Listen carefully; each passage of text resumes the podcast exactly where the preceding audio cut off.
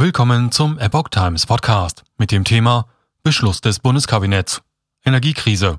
Im Extremfall ist eine Enteignung von Unternehmen möglich. Ein Artikel von Epoch Times vom 25. April 2022.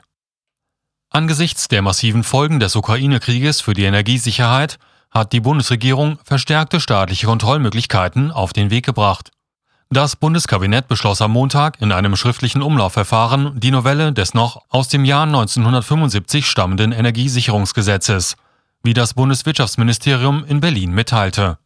Vorgesehen ist darin als letztmögliches Mittel auch eine Enteignung von Unternehmen, wenn die Sicherung der Energieversorgung nicht anders gewährleistet werden kann. Die Preise sind hoch, die Unsicherheit groß, Risiken vorhanden. Wir müssen uns daher darauf vorbereiten, dass sich die Lage zuspitzt erklärte Bundeswirtschaftsminister Robert Habeck. Mit der Novelle des Energiesicherungsgesetzes, mit der sich in den nächsten Schritten nun der Bundestag und danach auch der Bundesrat befassen müssen, würden die staatlichen Instrumente auf den Stand der Zeit gebracht, führte Habeck weiter aus. Damit können wir die Krisenvorsorge stärken und schnell und umfassend handeln, erklärte der Minister. Es geht darum, alles zu tun, um die grundlegende Versorgung aufrechtzuerhalten. So Habeck. Enteignung von Energieunternehmen möglich.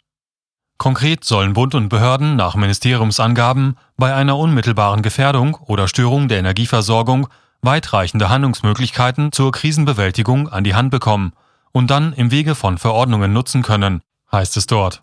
Außerdem sollen Rechtsgrundlagen dafür geschaffen werden, dass unter bestimmten und klar definierten Voraussetzungen auch schon vor Eintritt einer unmittelbaren Gefährdung besondere Maßnahmen der Krisenvorsorge greifen können, so das Ministerium.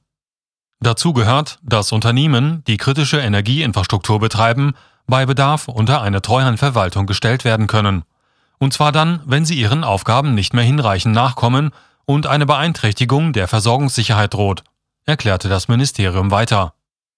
Als Ultima Ratio ist unter klar benannten und engen Bedingungen auch eine Enteignung möglich, wenn die Sicherung der Energieversorgung nicht anders gewährleistet werden kann.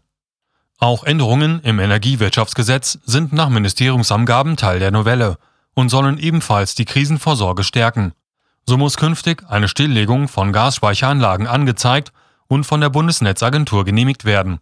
Dies soll verhindern, dass ohne Wissen der Netzagentur und der Bundesregierung Gasspeicher stillgelegt werden und dadurch die Energieversorgung gefährdet wird.